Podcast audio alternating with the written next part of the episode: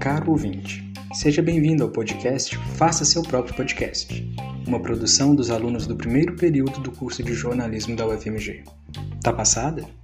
Brincadeiras à parte, acreditamos que pelo próprio nome do podcast você tenha se lembrado das aulas de língua portuguesa sobre metalinguagem.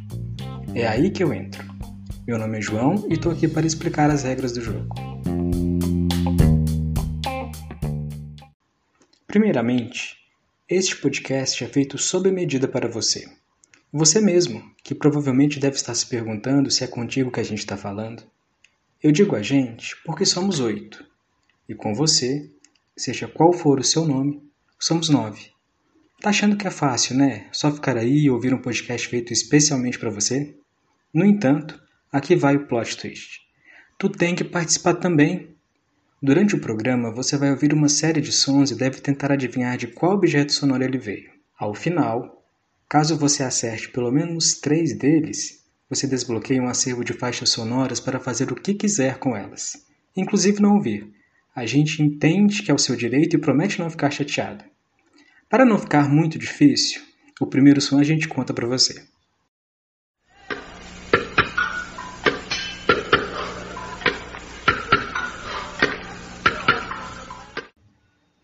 Esse som que você acabou de ouvir agora é o som de um martelo batendo em um capacete, faz parte de uma apresentação do artista Tom Zé. É, isso mesmo.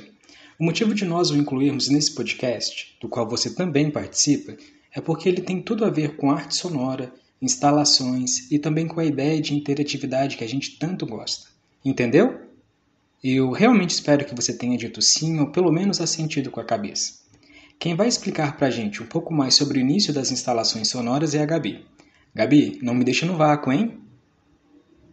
Obrigada, João, muito obrigada. Olá, gente, eu sou a Gabriele, mas como a gente está aqui num papo descontraído de podcast, pode me chamar de Gabi. Eu sou estudante do primeiro período de jornalismo da Universidade Federal de Minas Gerais e agora eu vou falar um pouco sobre o que foi as instalações sonoras, como que se percebeu a existência delas. Então, a humanidade já pode perceber que as mudanças sonoras no seu cotidiano se intensificaram durante as grandes revoluções. Então, seja essa revolução industrial ou tecnológica. Então, com a criação das máquinas, dos produtos, do serviço e de outras milhões de invenções, o cenário não só físico, mas também sonoro das grandes e pequenas cidades acabaram que se modificaram. E as relações de arte, de tecnologia, até mesmo a ciência se modificaram. E a gente pode perceber que ela se modifica durante os passados anos. E nesse contexto atual, nesse contexto que a gente vive, elas representam uma frente de curiosidade. Até porque, para mim, elas são fatos curiosos. Não só para mim, mas eu acho que para todo mundo. Então, o som, a arte, a arquitetura são um conjunto de, de, diferentes conhecimentos, que virou um objeto de interesse de pesquisadores, de artistas plásticos, de musicistas e das instituições acadêmicas. Essas interações entre essas diferentes áreas do conhecimento na concepção e execução das obras de arte, sejam elas sonoras ou arquitetônicas tendem a ser aspectos interdisciplinares e multidisciplinares, que despertaram a curiosidade de muita gente. Então, com a disseminação ao longo das décadas de um agrupamento de instrumentos e ferramentas para produção, manipulação, gravação, dentre outros processos que se fazem presente na criação dos sons, permitiu aos criadores de obras artísticas a criação de novos espaços de som e arte que integrassem esses dois aspectos. Então, além disso, né, esses novos aspectos de som e arte permitem a difusão de espaços de som que podem adquirir características interativas, multifacetadas, então, pessoal, dessa forma, durante a minha lida, a minha estudada em alguns artigos, em alguns textos sobre a temática, eu pude perceber que foi durante o boom né, do movimento modernista e o surgimento de artes cada vez mais híbridas que começaram a se experimentar e se desenvolver o que no dia de hoje chamamos de, chamamos de instalações. Então, nesse contexto das artes, os espaços físicos onde se inserem as instalações sonoras, sejam elas interativas ou não, se sobrepõem uma variedade de realidades sonoras visuais. Ou seja, tem essa brincadeira com os sentidos da visão, da audição. Em outros termos, são uma mistura de características naturais e até mesmo artificiais, que essas obras, na sua maioria, criam sensações de ambientes acústicos particulares ou seja, ambientes imersivos que podem ser produzidos por meio de alto-falante, amplificadores, fones de ouvido, sons naturais, cacos de vidro e vários outros tipos. Aí fica a caráter do artista, como ele quer passar essa sensação, né? Essas obras de paisagem sonora se relacionam de forma tão espetacular, tão fenomenal com a arte da instalação, que parece muitas das vezes que elas são construídas para aquele lugar em específico. Eu acho que a gente pode perceber isso no Iotim e as suas inúmeras instalações sonoras interativas. A gente, quando visita o Iotim, a gente tem uma percepção que as instalações sonoras vieram primeiro do que o próprio Instituto. Pelo menos eu, quando visitei o Iotim, eu fiquei pensando, meu Deus, essas obras estão aqui desde que o, mundo é mundo e o Instituto veio depois. Então, pessoal, quando vocês tiverem a oportunidade de ir no Iotim, depois desse isolamento social, depois do término dessa pandemia, porque ela vai acabar, se Deus quiser, é, percebam, observem que parece que as instalações ali que estão naquele lugar estão lá desde os primórdios da humanidade. Quem veio primeiro, as instalações sonoras ou Iotim? Tô brincando, mas quando vocês forem lá, vocês vão lembrar dessa minha fala. Então, a comunicação e fruição dessas obras permitem a interação com o público que as vê, permitindo a observação do que existe nelas, ali numa sensação recíproca, isto é, uma reciprocidade entre o indivíduo e a obra. E quando a pessoa percebe aquele espaço através da audição, se compreende o grau de importância que a acústica tem nos espaços e de que forma podemos identificar um ambiente pelo seu som, gerando uma sensação que o universo físico e sonoro daquelas instalações se expandem de um jeito assim surreal. Eu encerro a minha fala aqui, muito obrigada. Eu espero que você ouvinte tenha entendido o que eu quis passar. Beijinhos sonoros e eu passo agora para Yasmin. Muito obrigado, João. Bom, dando continuidade ao que a Gabi falou, as instalações sonoras podem ser consideradas como um gênero da arte sonora, que consiste no uso do som como meio ou material principal da produção artística. Talvez, meu caro ouvinte, nesse momento você esteja pensando que a arte sonora é algo distante ou ainda não conseguiu visualizar de fato que ela é. Mas prometo que até o final do podcast você vai perceber que ela é algo que está mais perto do que você imagina. Enquanto isso, vamos para uma rápida pincelada para entendermos um pouco mais sobre o surgimento desse tipo de arte. A gente pode dizer que as primeiras manifestações de arte sonora começaram no início do século XX, com o artista Luigi Russolo. Ele era um artista futurista, que, assim como os outros representantes desse movimento, estava fascinado com as novas tecnologias, como os carros e as máquinas. Por isso, ele inventou os intonarrumores, que eram instrumentos de ruído que captavam e reproduziam o barulho dessa era industrial e do boom da guerra.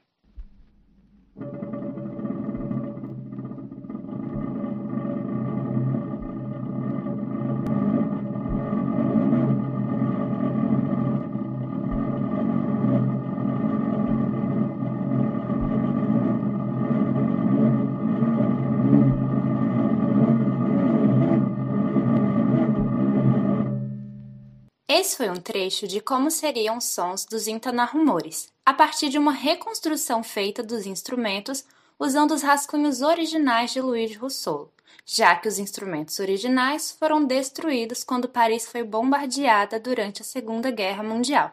Passando um pouquinho mais adiante, nós temos o Kandinsky, um dos pioneiros do movimento abstracionista, que veio com a proposta da arte multissensorial, que mais para frente nós falaremos um pouco mais.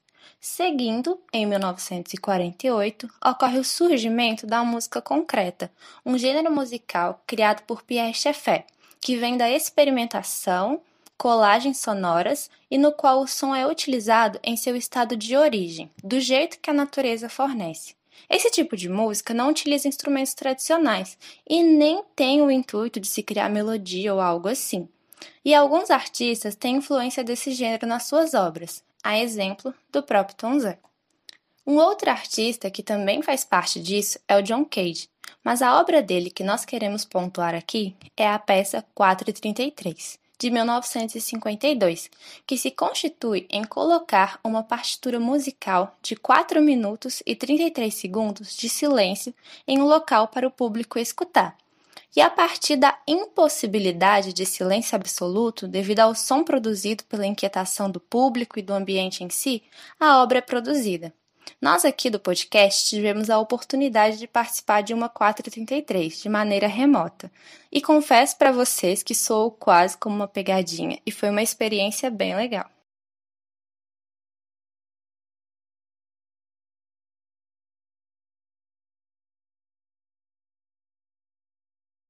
Essa obra possui relação com a ideia de instalações sonoras, já que essa modalidade artística tem como característica explorar o espaço tridimensional, por exemplo, uma galeria, ao ar livre ou até mesmo um espaço virtual, e a partir disso criar nele sensações de ambientes acústicos, únicos e imersivos, principalmente quando se trata das instalações sonoras interativas, que são uma forma de não apenas ver arte, mas ouvir, sentir e produzir uma vez que os ambientes oferecem ao público situações que se desenvolvem através das relações estabelecidas entre eles e com os elementos da obra, além do próprio espaço em si. Sem contar que o fato do público poder se movimentar e interagir com as instalações, com as peças que fazem parte delas, faz com que elas estejam em constante transformação. E essas transformações variam conforme as ações das pessoas que estão interagindo com a obra. Então, ouvinte, você pode visitar uma instalação sonora interativa inúmeras vezes e em todas elas será produzida uma obra diferente. Ao contrário, por exemplo, de você ir a um museu e olhar um quadro, que de modo geral sempre vai ser o mesmo.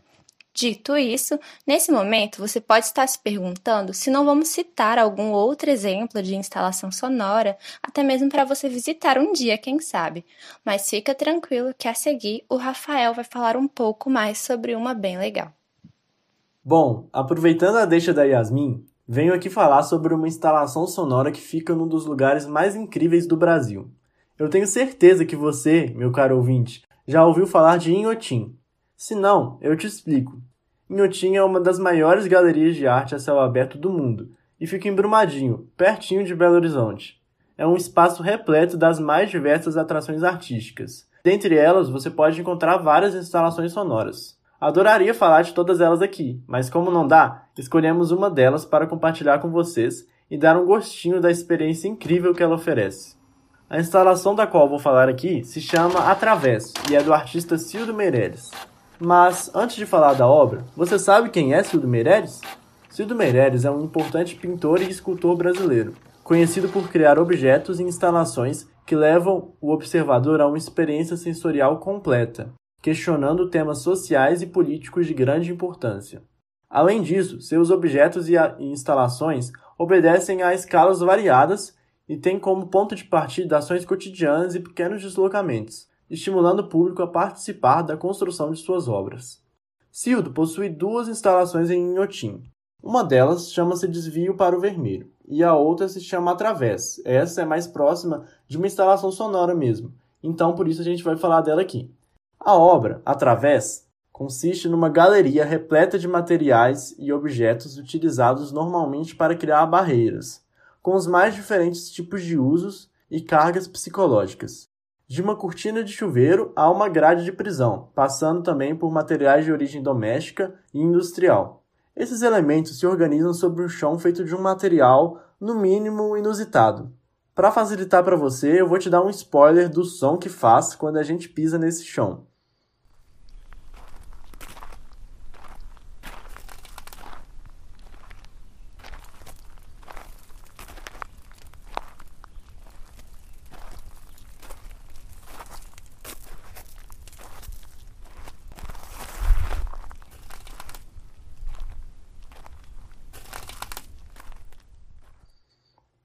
Conseguiu adivinhar o que é?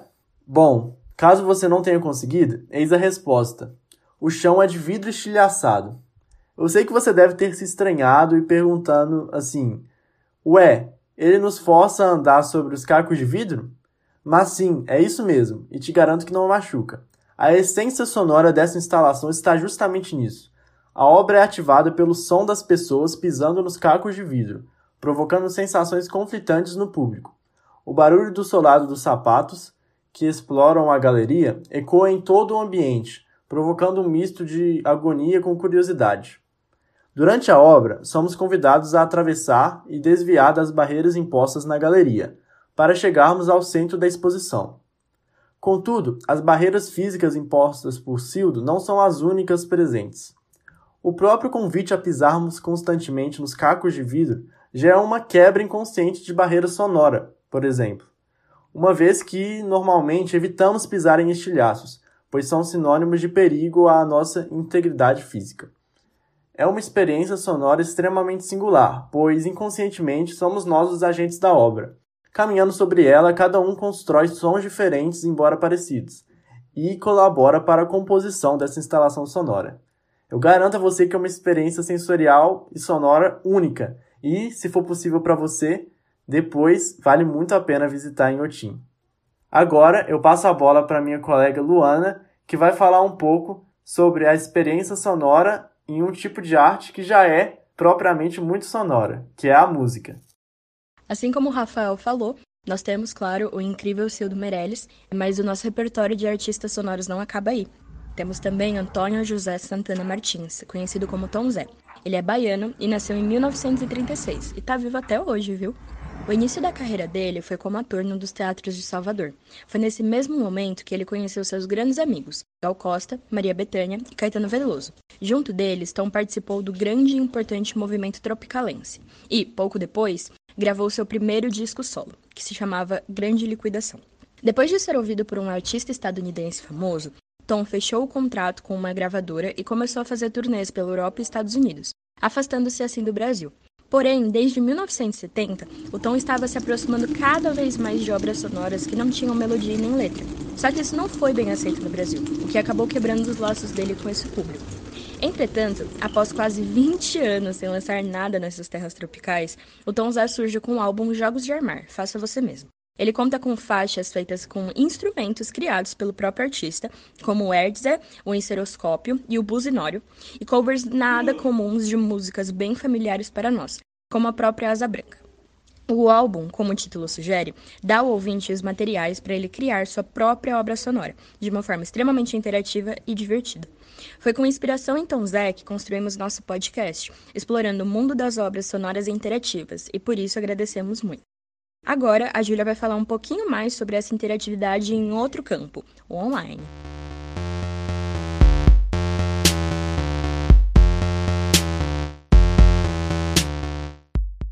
Muito obrigada, Luana. Então, caro ouvinte, você conhece a nova tendência das instalações sonoras? São as interações online. Em virtude das enormes possibilidades que a tecnologia traz ao nosso favor, ou até mesmo pelo cenário de pandemia que a gente se encontra, alguns artistas trouxeram a arte sonora, aquela que se configura como arte que utiliza o som como elemento fundamental para o mundo online. Isso mesmo, são plataformas online que nos permite a experiência de uma instalação sonora em uma realidade virtual. Eu não posso deixar de citar e contar um pouquinho para você sobre a plataforma Kandinsky. Você deve estar relacionando agora o nome da plataforma com o artista citado pela Yasmin como um dos pioneiros do movimento abstracionista. Você não se enganou, é sim o mesmo nome. O Google, que desenvolveu o experimento Play Kandinsky, baseou-se na ideia do artista. Uma cor não era algo para ser apreciado apenas pelos olhos, precisava também ser escutada. Então, a plataforma interativa permite que o usuário ouça uma cor, simulando a sensação que tomaria Kandinsky diante de um céu azul, uma flor ou uma peça de roupa. Muito bacana, né? Vale muito a pena participar do experimento. É com você, João.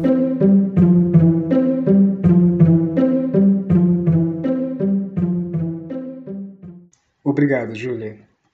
Depois de conhecer o início das instalações sonoras e o seu desdobramento no mundo digital, passando pelo Museu do Inhutim pelo genial Tom Zé, é hora de testar os seus conhecimentos. Na descrição desse podcast você vai encontrar um link para a gente avaliar se você cumpriu bem o seu papel de ouvinte e se, Em consequência disso, você merece ter acesso ao conjunto de faixas bônus inspirados nos jogos de armar. Disso que a Luana comentou. Confesso que o teste não está muito difícil não, hein? Isso porque o nosso objetivo não era necessariamente testá-lo. É, isso mesmo. Aqui vai o segundo plot twist do podcast. Pedir para que você listasse os diversos sons presentes na mixagem foi uma das formas que encontramos de garantir que a sua atenção permanecesse o tempo todo conosco e que a sua interação com o podcast fosse a mais intensa possível. Se você chegou até aqui e está furioso com isso, o nosso projeto funcionou bem. De toda forma, corre lá para garantir o seu acervo de áudios preparados com muito carinho para você remixar, tocar de trás para frente ou até mesmo usar para fazer o seu próprio podcast. A gente fica por aqui. Um forte abraço da equipe Faça Seu Próprio Podcast e até mais!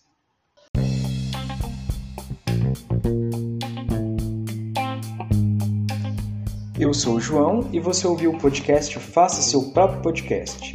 Apresentação e pesquisa: João Carlos Alves, Gabriele Cardoso Silva, Yasmin Camille, Luana Lira, Rafael Cirne e Júlia Gabriela.